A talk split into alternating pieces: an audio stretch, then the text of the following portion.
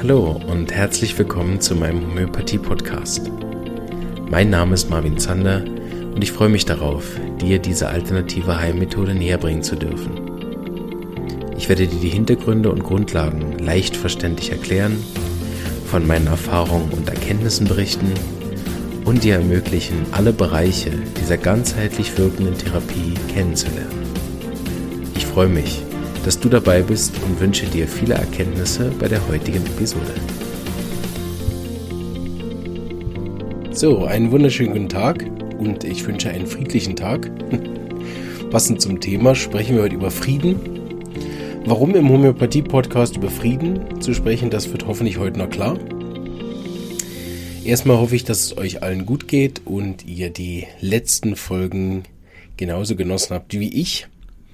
Ich finde, wir sind wieder gut ins Jahr gestartet. Es gibt einige interessante Sachen, die dieses Jahr kommen werden. Wir haben schon schöne Gastbeiträge abgemacht. So sie denn auch kommen, denke ich, sie werden euch sehr, sehr gut gefallen. Ich weiß nicht, ob ihr das äh, Live-Event mitbekommen habt vom Futurelink Earth, wo wir gesprochen haben über äh, die SAI als Kompetenzzentrum in Europa. Auch sehr interessant. Äh, relativ langer Beitrag, aber der ist auf YouTube zu sehen. Vielleicht tue ich den auch nochmal in einem Podcast-Teil davon, äh, obwohl wir haben ja schon genug über die SAI gesprochen. Heute reden wir über Frieden und äh, ich denke, das ist aus den aktuellen Themen heraus ganz klar, warum. Vielleicht für die, die später mal hören, es gab da so einen Konflikt, lang vergessen hoffentlich, weil sehr kurz, zwischen Ukraine und Russland und äh, ja. Ich gehe da natürlich selbstverständlich gar nicht auf irgendwelche politischen oder inhaltlichen Sachen ein, wer da was, wer, wem gemacht hat. Ich halte das eigentlich ehrlich gesagt so ein bisschen wie mit meinen Kindern. es interessiert mich weder wer angefangen hat, noch wer was wem wie gemacht hat, sondern das Einzige, was mich interessiert, wie wir jetzt aufhören können. Ähm, und mehr will ich dazu eigentlich auch nicht sagen wollen, weil ich mich auch ehrlich gesagt damit nicht auskenne. Mit Homöopathie umso mehr, deshalb reden wir darüber. Genau. So, äh, wenn ihr mögt, könnt ihr gerne ja mal eure Meinung dazu in den Kommentaren schreiben, wie ihr das handhabt, wenn ihr euch gestritten habt mit eurem Partner, Kollegen, Freunden, äh, Kindern. Ja? Ob ihr dann auch eher in epischer Breite diskutieren wollt, wer was wem gemacht hat. Und das ist sehr interessant. Ich äh, coach ja relativ häufig auch äh, Paare, gerade wenn beide Patienten bei mir sind und es gibt so ein bisschen Eheprobleme oder Beziehungsprobleme. Und dort ist es sehr ähnlich. Ne? Wie, wie Kinder im Prinzip haben dann beides Bedürfnis, ihre äh, Geschichte zu erzählen, wie schlecht es ihnen geht, was der andere alles macht oder vor allen Dingen, was er alles nicht macht. Also auch dort haben wir eigentlich diesen Konflikt ähm, im Kleinen. Es gibt ja dieses schöne Zitat, ich werde es nicht komplett zitieren, ich hatte das schon ein paar Mal im Podcast von Laoze, wenn du Frieden in der Welt haben möchtest, dann brauchst du Frieden zwischen den Ländern und so weiter. Ne? Es geht dann immer weiter von Ländern zu Städten, zu Gemeinden, zu Nachbarschaften. Ne? Und am Schluss ist ganz klar, den Frieden brauchst du im Innern. Ne? Deshalb bezeichnen alle, die Homöopathie lang arbeiten und schon viel mit dem gemacht haben, Homöopathie auch als eine Friedensmedizin. Genau. Denke, dass am Ende der Folge das klar sein sollte, warum das so ist. Ne? Genau, deswegen werden wir uns heute nicht um den Konflikt kümmern. Das mache ich in der Praxis mit den Patienten auch nicht, dass ich mich da groß konzentriere, wer was wem wie gemacht hat, ne? sondern da mache ich es genauso ähnlich, sondern da schaue ich, wie kommen wir schnellstmöglich aus dem Konflikt wieder raus und können wieder Frieden machen. Und wie in der Homöopathie üblich, ne, haben wir Frieden von innen nach außen.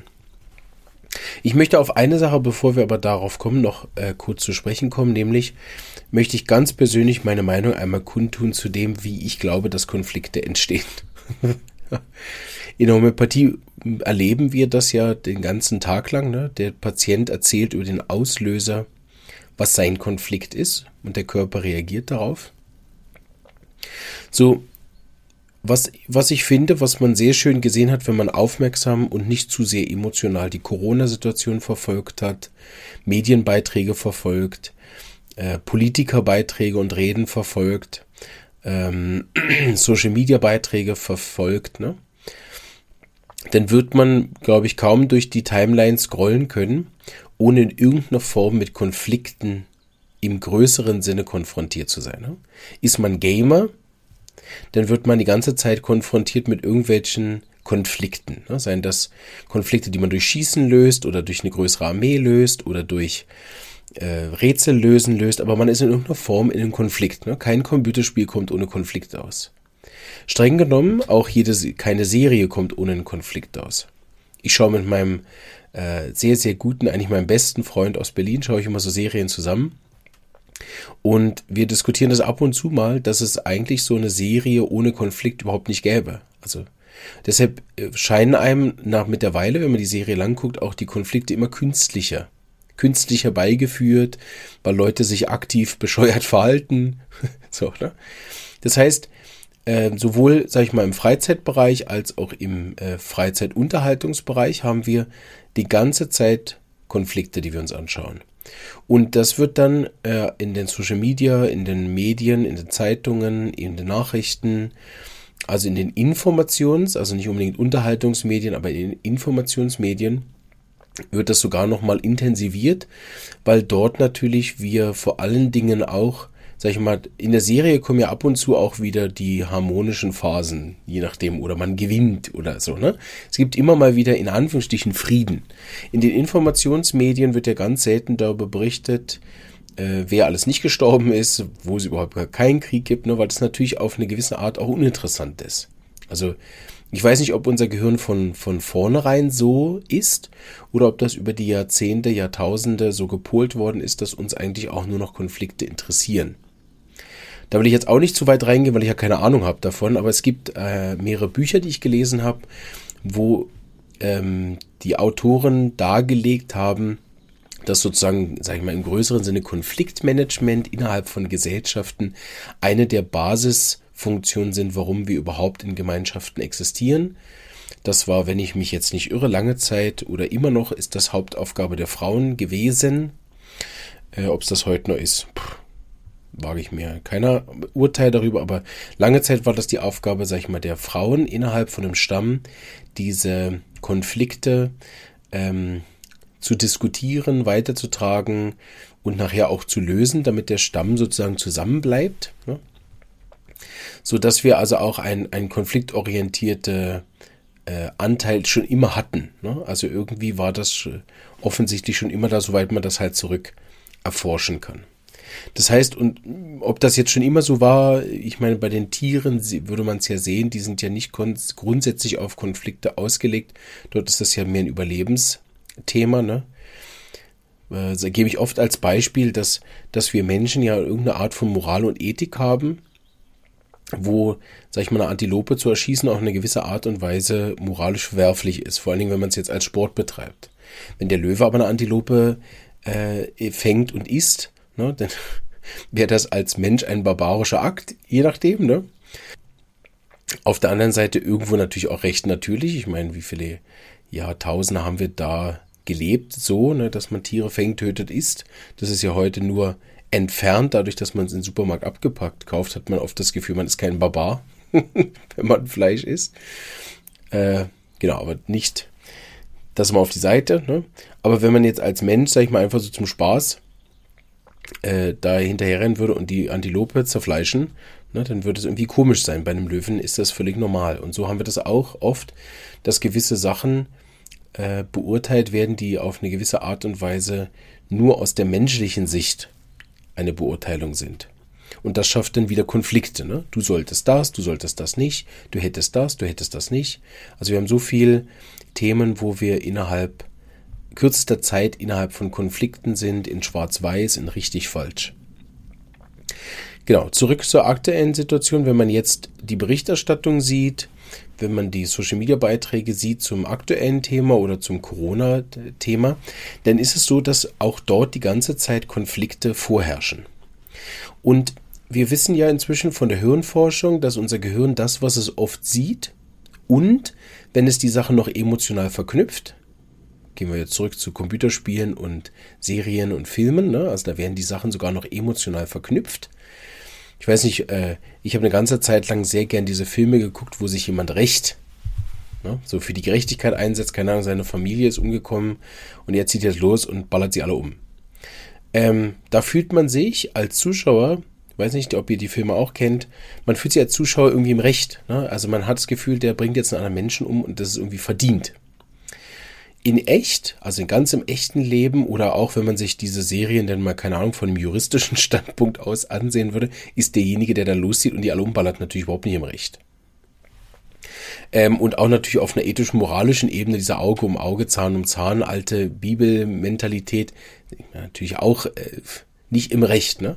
Und auch im echten Leben, äh, also würde ich ja nie losziehen und da alle Leute umbringen. Das ist ja glücklicherweise auch äh, selten der Fall, also vor allem hier in der Schweiz. Selten davon gehört, dass es sowas gibt, aber das sind natürlich Sachen, wo unser Gehirn auch, äh, sag ich mal, in irgendeiner Form desensibilisiert wird oder ein komisches Rechtsbewusstsein bekommen kann.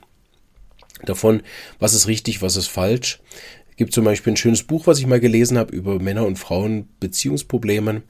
Dort ist zum Beispiel auch gesagt, also die haben eine Statistik gemacht von, von den Serien, die die meisten Leute schauen und haben geschaut, wer in den Serien am besten behandelt wird. Ne, also den Partner darf man betrügen, umbringen, verraten, Geld klauen, da darf man alles, oder? Der, der, der am besten wegkommt in Serien, ist immer der Hund. Ähm, und ich glaube, wenn man sich das anguckt, gerade so in der, in der prägenden Phase von zwölf weg, äh, wenn der Gehirn auch sehr viel offener äh, noch ist für, für diese ganzen Eindrücke, die dann im Unterbewusstsein gespeichert werden, dann äh, ist das natürlich äh, schwierig. Ne? Man merkt das, wenn man mit den Erwachsenen redet, dass deren Beziehungsmodelle, also ich sage jetzt mal ganz salopp, auf GZSZ, gute Zeiten, schlechte Zeiten oder Marienhof oder wie hieß der andere Zeug da, Lindenstraße, oft auf diesen Konzepten beruht. Ne? Oder auch wenn man TikTok-Beiträge von Jugendlichen sieht, was die sich so vorstellen, wie eine richtige Beziehung funktionieren sollte, dann, dann äh, dreht man sozusagen als Erwachsener mit den Augen. Ne? Aber ich meine, woher hat die Information? Die eigenen Elternbeziehungen, die werden ja in der Regel gar nicht hinterfragt. Die werden höchstens mit Augenrollen, oh, jetzt knutschen die noch, ne? Sondern man, man schaut in der P-Group und die P-Group schaut wo in den Serien. Die orientieren sich ja nicht mehr am Dorfleben, äh, wo man vielleicht tatsächlich echte Beziehungen sieht, sondern wir sehen ja die meiste Zeit künstliche Beziehungen. Und so glaube ich, dass Konflikte nicht nur, ähm, sag ich mal, bewusst angefeuert werden durch mediale Informationsbeiträge, die genau davon leben, dass die auch Klickzahlen generieren, dass die Auflagen generieren, dass das auch geschaut wird. Also die müssen die Informationen ja auch so aufbereiten, dass sie geschaut werden. Den muss man nicht mal eine, eine größere Verschwörungstheorie unterstellen, dass sie das jetzt noch mit Absicht machen, um irgendwas zu befeuern, sondern so funktioniert das. Ne? Ganz einfach gesagt. Also ganz, selbst wenn man denen keine Verschwörungstheorie unterstellt, ist das ganz platt deren Aufgabe, die Konfliktinformationsaufarbeitung und die machen sie halt einseitig, was wiederum daran liegt, dass Menschen ja nicht objektiv sind. Also selbst der objektivste Beitrag ist nachher subjektiv, weil er natürlich eingefärbt ist von den persönlichen Erfahrungen, Schreibstilen, kulturellen Hintergründen, äh, dann, dann je nachdem noch Lektorat und wie heißt das, äh, äh, die das organisieren in der Zeitung. Ist ja wurscht.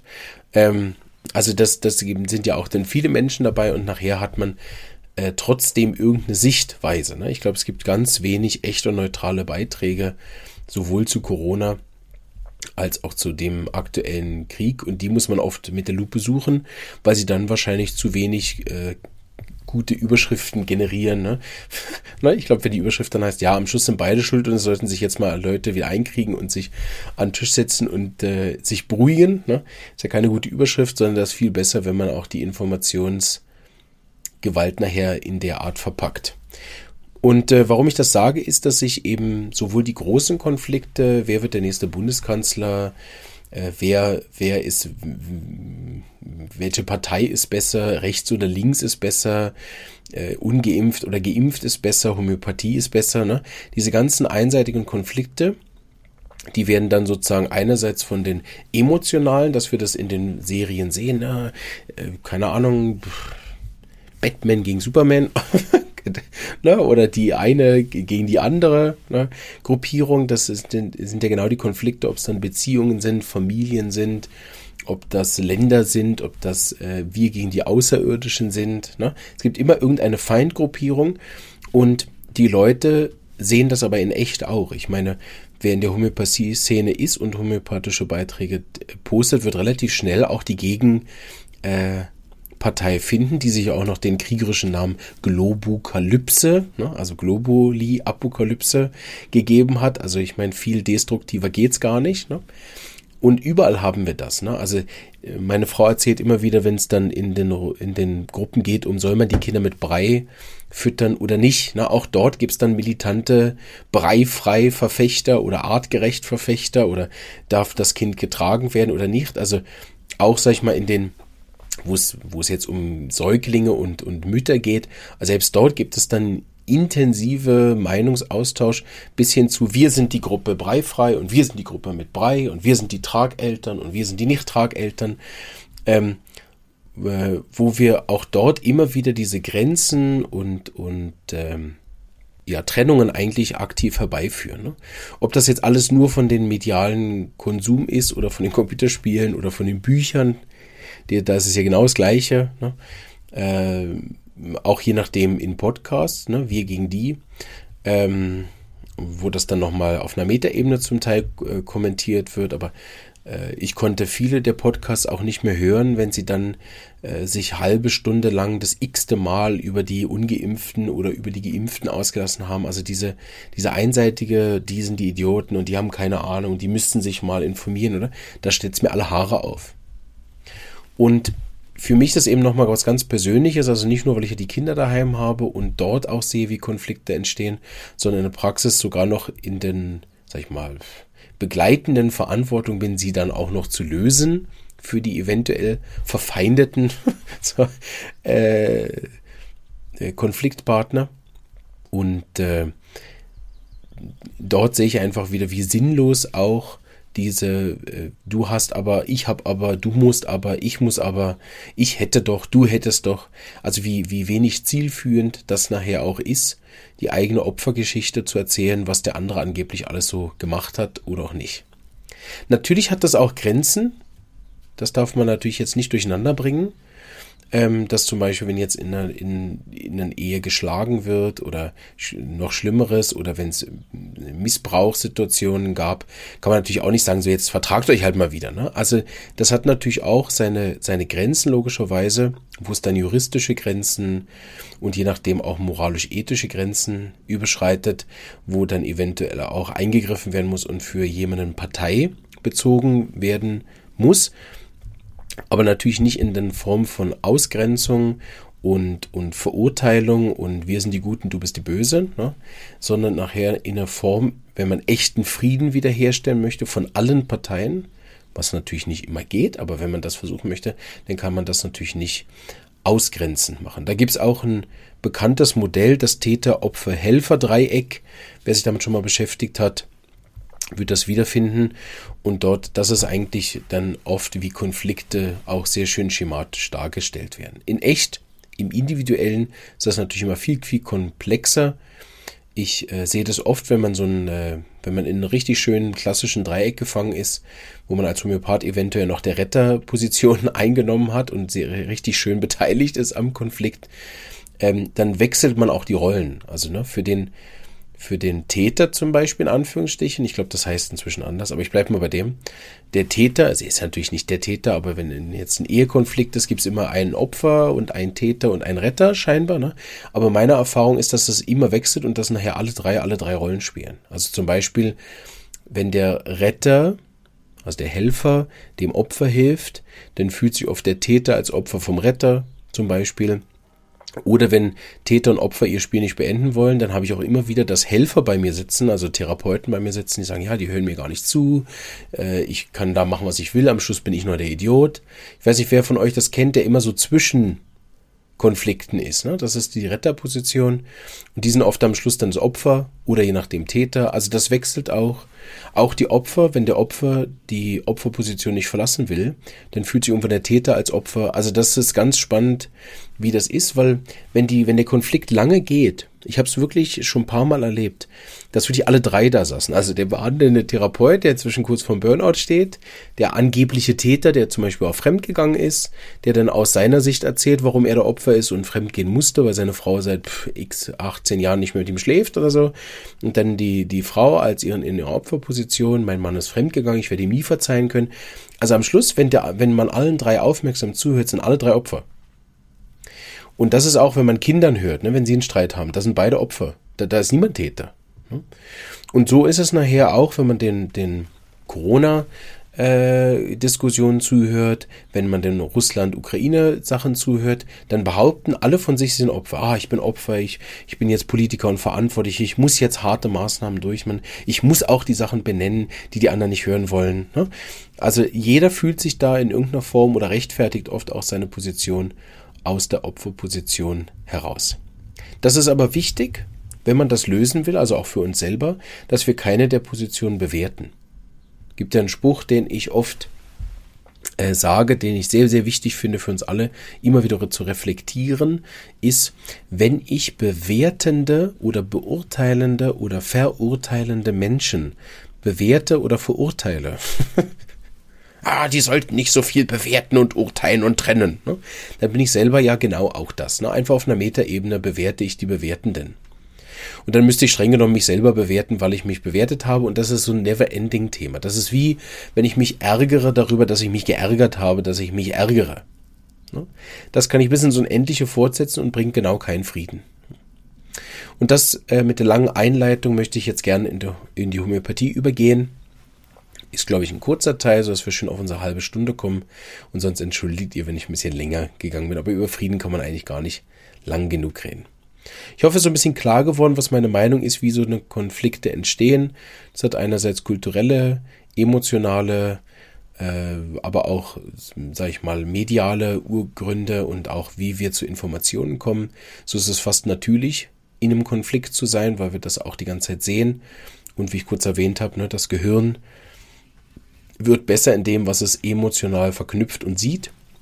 Das heißt, man könnte auch auf einer anderen Seite sagen, mit jeder Serie, Buch, Zeitung, die wir lesen, werden wir besser darin, äh, in Konflikten uns aufzuhalten und auch welche zu erzeugen oder uns auch in Konflikten zu fühlen, die wir vielleicht gar nicht beteiligt sind. Also das ist diese, diese äh, Fremdschämen zum Beispiel oder sich solidarisch zeigen mit irgendeiner Minderheit oder einer Mehrheit, je nachdem. Ne? Das sind im Prinzip auch ähm, sich einmischen in, in irgendeine Form. Das hört man auch von den Comedians. Ne?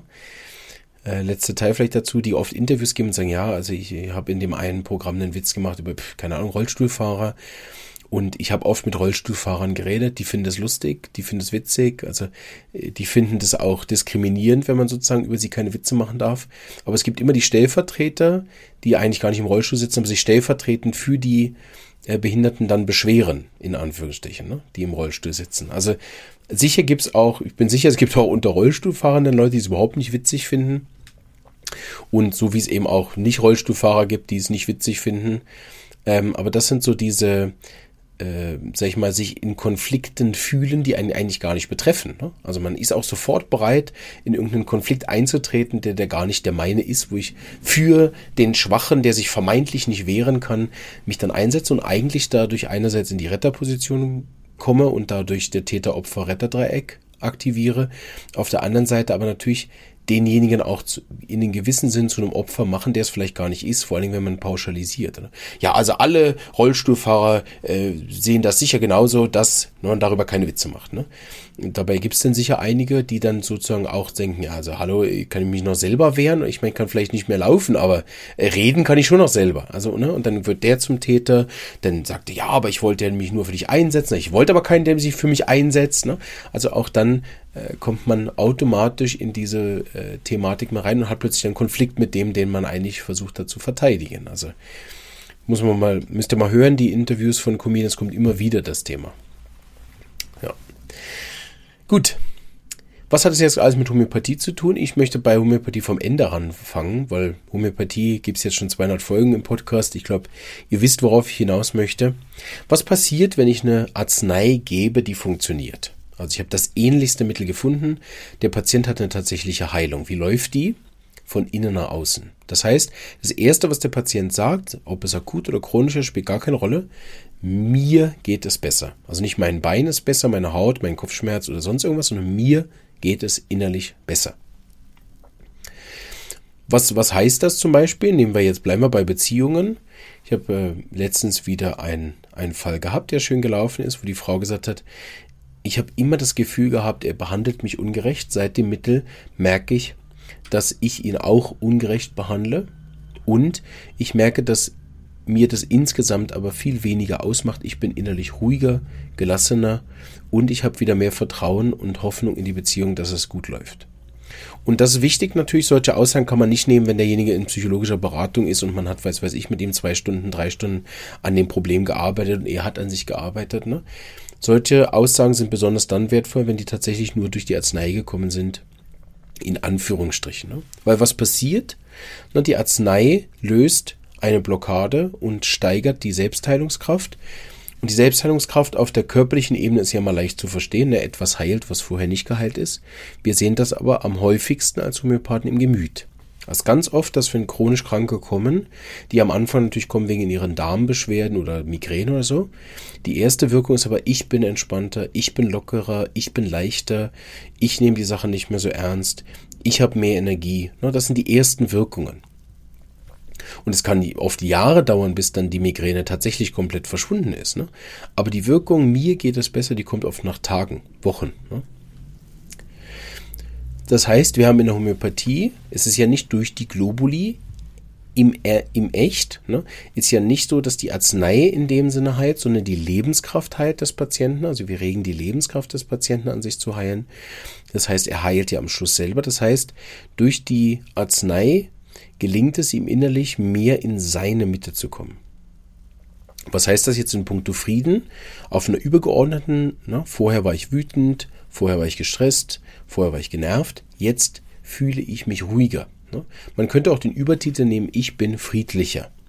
Sei das mit meinen Symptomen, die ich besser aushalten kann, mit meinem Partner, mit meinen Kindern, auf der Arbeit, mit dem Wetter, äh, mit den Situationen im Außen, was auch immer. Ne? Ich kann besser damit umgehen. Und deshalb ist die Homöopathie aus meiner Sicht eine Friedensmedizin, weil sie eben im tiefsten Sinne den Menschen in seine Mitte zurückbringt, unabhängig jetzt, ob seine Körpersymptome dem dann direkt folgen. Und dort, auch hier, ganz wichtig, bevor ich damit anfange, ist es auch keine Bewertung, aber in der in den anderen Medizinbereichen, auch, auch vielen Alternativmedizinbereichen, haben wir das nicht. Also zum Beispiel die ganze Phytotherapie zielt nicht darauf aus, dass ich mich besser fühle im Inneren sondern dort geht es ganz klar um Symptombehandlung. Ah, du bist gestresst, dann nimmst du das, dann bist du verstopft, nimmst du das, du hast Leberbeschwerden, nimmst du das, du bist schnell geärgert, bist du, nimmst du das. Natürlich am Schluss, wenn es dem Patienten besser geht, wird er auch friedlicher. Auch nach einer Antibiotika oder Chemotherapie kann der Patient friedlicher werden. Das ist aber dann nachher sekundär, dadurch, dass seine Symptome verschwinden. Es ist nicht in der Reihenfolge, dass wenn ich eine Chemotherapie nehme, als erstes ich mich innerlich freier fühle. Ne?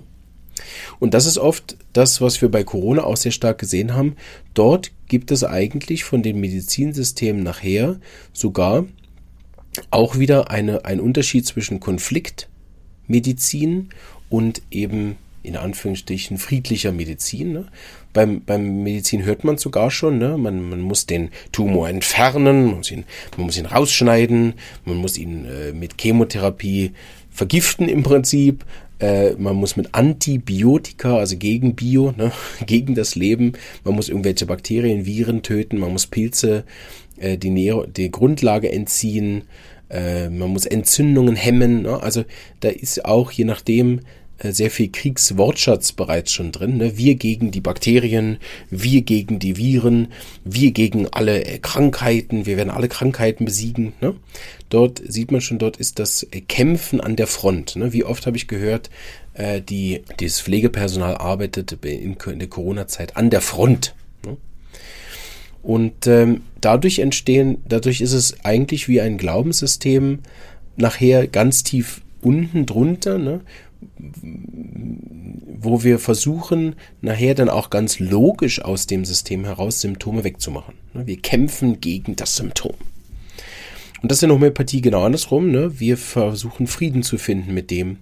Also kann man auch sagen, es ist wie eine integrative Medizin eigentlich, wo man nicht ausgrenzt, wegmacht, bekämpft, tötet, sondern von innen heraus stärkt.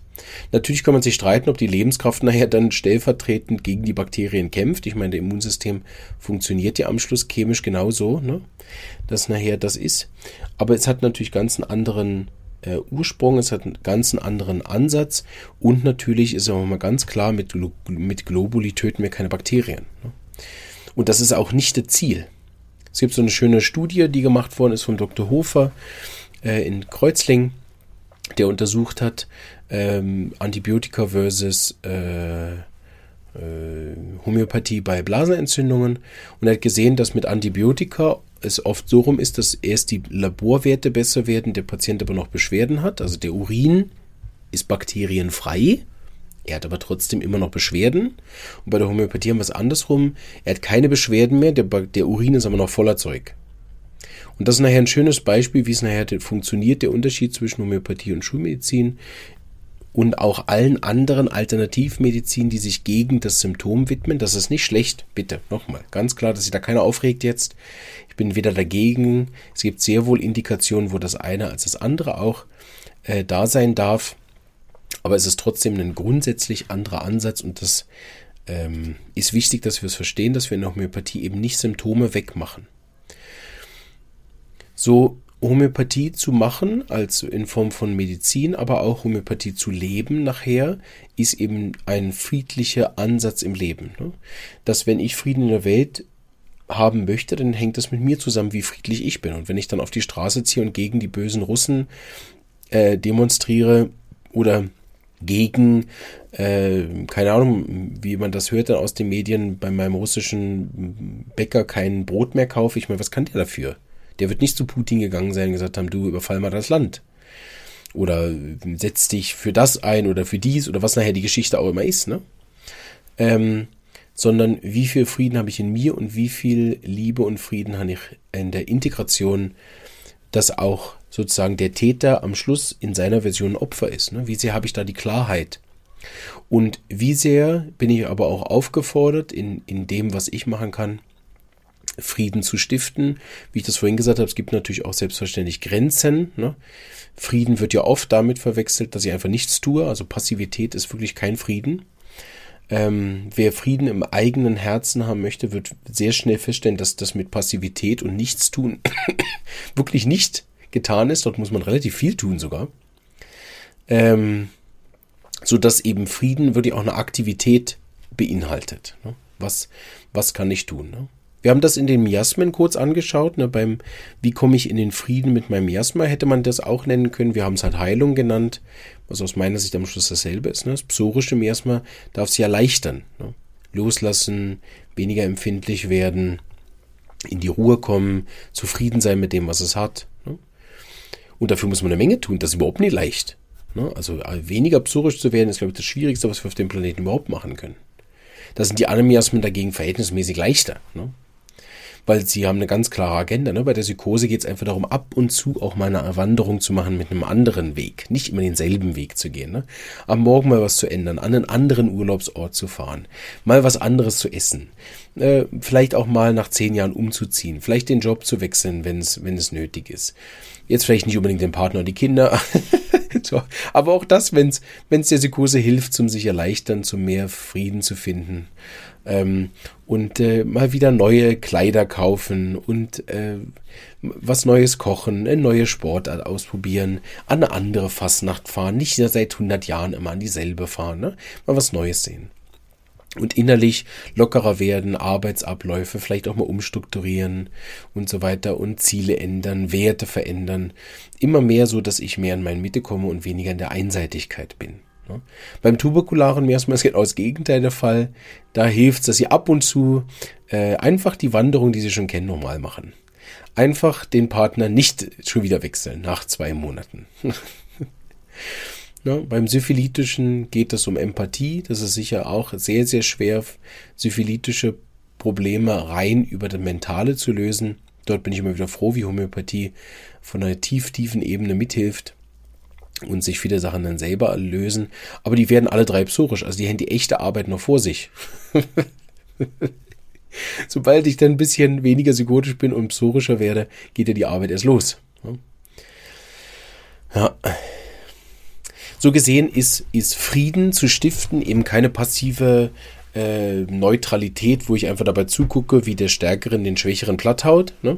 sondern Frieden stiften ist nachher dem Opfer zu helfen, sich also eine Form von Anerkennung für die Situation zu haben, ne? Frieden mit dem, wie es ist jetzt aktuell, das kennen wir ja sehr gut von der Byron Katie oder von Betz oder von Herz über Kopf oder all den Leuten, die da moderne Coaching-Systeme machen, ne? Frieden mit dem, wie es jetzt ist. Das funktioniert auch bei Krankheiten sehr gut. Ne? Im Buddhistischen würde man sagen, eine Form von Hingabe praktizieren, um dann die Ressourcen zu stärken, die dort schon sind oder Ressourcen hinzuzufügen was kann ich tun, mich selbstständig und ganz autark aus dieser Opferposition raus begleiten zu lassen mit den richtigen Ressourcen vielleicht auch an der Seite? Was, wo darf ich als Täter sensibler werden?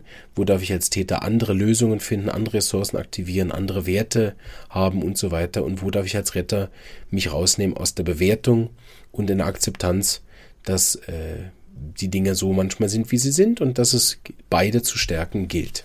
Es gibt sehr interessant, damit ende ich heute, in der Familienaufstellung, wo ich ja auch seit vier Jahren eine Ausbildung mache, ähm, ist es sehr interessant, dort steht der Therapeut immer auf der Seite des Schwächeren, ne, um das Gleichgewicht herbeizuführen, ist logisch. Und das ist sehr interessant, in den Familienaufstellungen ist der Schwächste immer der vermeintliche Täter, weil er ist der Ausgegrenzte und er steht allein da gegenüber von, den, von der Gruppe. Ne? So dieses, sich auf die Seite der Minderheit, der Schwachen zu stellen, ist oft aus einer therapeutischen Sicht gar nicht korrekt, ne? sondern um das Gleichgewicht herzustellen, muss man sich oft auf die Seite stellen von dem Schwächsten und der Schwächste ist oft der vermeintliche Täter. Nicht immer natürlich, aber auch. Und das ist sehr interessant, das hat mir viel beigebracht, wie man nachher Frieden macht, weil die Familienaufstellung zum Beispiel als solche ist eine reine Friedenstherapie. Es geht dort um nichts anderes als um Frieden. Wie stelle ich in eine Beziehung, Familie, Freundschaft, äh, Firma ne, wieder Frieden her? Also wer Unfrieden spürt in seiner Umgebung, ist eingeladen, mal eine gute Familienaufstellung zu machen und wird das verstehen. Manchmal versteht man es sogar besser anhand den anderen Aufstellungen und nachher zu beobachten, wie viel mehr Frieden nach so einer Familienaufstellung ins Leben kommt. Und der Frieden wirkt sich natürlich nachher massiv aus wie wir das dem Laoze-Zitat hören, ne? wenn du Frieden in der Welt willst, brauchst du am Schluss Frieden in deinem persönlichen Herzen. Ne? Und wenn wir nicht mal Frieden haben mit unserer eigenen Mutter, nicht mal Frieden haben mit unserem eigenen Vater, Bruder äh, oder dem eigenen Kind oder dem eigenen Liebespartner, ich bin oft erstaunt, ne? Ich meine, es gibt kaum jemanden, den wir so schlecht behandeln wie den, den wir angeblich lieben. Wie oft höre ich das? Ja, nein, auf der Arbeit da reiße ich mich zusammen. Meinem Chef sage ich nichts. Meinem Kollegen sage ich nichts. Ah, den Kunden und den Patienten, denen kann man nichts sagen. Nein, nein, da muss ich mich zusammenreißen. Selbst bei den Kindern und beim Hund. Aber bei meiner Frau, da lasse ich den Ärger raus. Ne? Ich denke, sag mal, also, geht's noch? Ich meine, es muss genau andersrum sein. Scheiß auf die Patienten. Aber mit der Frau, mit der du alt werden willst, die du versprochen hast, durch gute und schlechte Zeiten zu gehen, bei der deinen ganzen Frust rauszulassen? Oder beim, beim Mann? Ne, da hat mich die Freundin geärgert, dann gehe ich nach Hause und, und mach meinen Mann an. Oder die Kinder? Das habe ich nie verstanden. Also, das ist nachher etwas, wo, äh, wo sicherlich auch wieder ge geprägt ist durch das, was wir in den Medien sehen. Aber da äh, fängt der Frieden eben nicht bei Russland und Ukraine an, sondern der Frieden fängt da an, wie behandle ich meinen Liebespartner, den, den ich liebe, oder wie liebevoll behandle ich den? Und natürlich am höchsten nachher, dass äh, jeder Individualcoach ist das wahrscheinlich ein Mantra, was man bei jedem Patient erneut macht, wie sehr liebe ich mich selber. No. Da gibt es auch viel zu sagen. Also auch die Folge ist natürlich nicht abschließend. Habe gemerkt, da könnte ich jetzt nur locker zwei, drei Stunden weitermachen in der Art. Aber 40 Minuten reicht. Ich hoffe, es hat euch ein bisschen gefallen und wieder motiviert, Frieden zu machen und nicht Krieg. Und euch immer mehr auch aus den Konflikten rauszunehmen, soweit es möglich ist. Oder ganz bewusst wahrzunehmen, warum ich mich ständig in Konflikten äh, aufhalte. Wenn ich ebenso schaue, oder schaut mal, was ihr für Serien guckt, Computerspiele spielt, Bücher lest, ähm, je nachdem auch Homöopathie ist ja eine reine, äh, wenn man studiert, ne, studiert man ja hauptsächlich Konflikte. Aha, der hat das, dann ist das gekommen, der ist das, dann hat das gekommen. Also auch dort, ne, ist ja eine konfliktorientierte Denkweise äh, in, der, in der Phase der, An der Erkennung. Also da nehmen wir uns ja gar nicht raus. Ne? Glücklicherweise ist die Therapie nachher nicht konfliktfördernd. Aber auch das herauszufinden, wo der Konflikt im Patienten innen ist, muss ja ein gutes Konfliktverständnis auch haben. Ne? Also geht ja gar nicht anders, sonst kann ich ihn ja nicht wirklich verstehen und mitempfinden. Geht da Richtung Frieden, wir alle. Ne? Und Homöopathie hilft dabei, so hilft auch dabei, Homöopathie zu verbreiten. Seid auch stolz darauf, was ihr macht als Homöopathen oder als homöopathische Patienten. Ne? Lasst euch dann nicht immer äh, von Leuten, die kriegstreiberisch Globokalypse vor sich her tragen und der Meinung sind, sie tun der Welt was Gutes, indem sie eine großartige Friedensmedizin bekämpfen. Da ist schon in sich drin die Unlogik in den ganzen Ansatz. Ähm, und deshalb braucht es immer mehr Leute aufstehen, die aktiv sich für Frieden einsetzen. Und aktiv sich für Frieden einzusetzen, ist eben nicht wir gegen die. Wann immer du das Gefühl hast, ja, die anderen sind die Idioten, ne, bist du nicht im Frieden. so. Maximal ist es zu verstehen, warum der andere ein Idiot ist. Super. Okay, reicht. Ich komme sonst nicht weg von dem Thema. Ich wünsche euch ganz, ganz einen tollen Tag. Hoffe, die Folge hat euch gefallen. Vielleicht für die, die wir im YouTube gesehen haben, winke ich einmal die Kamera. Hoffe, euch gefällt das mir, da live zuzuschauen. Dann hebt es noch ein bisschen Mimik und so weiter. Auch wenn ich immer vergesse, in die Kamera zu schauen. Ich bin so gewöhnt, auf diesen Balken da zu gucken.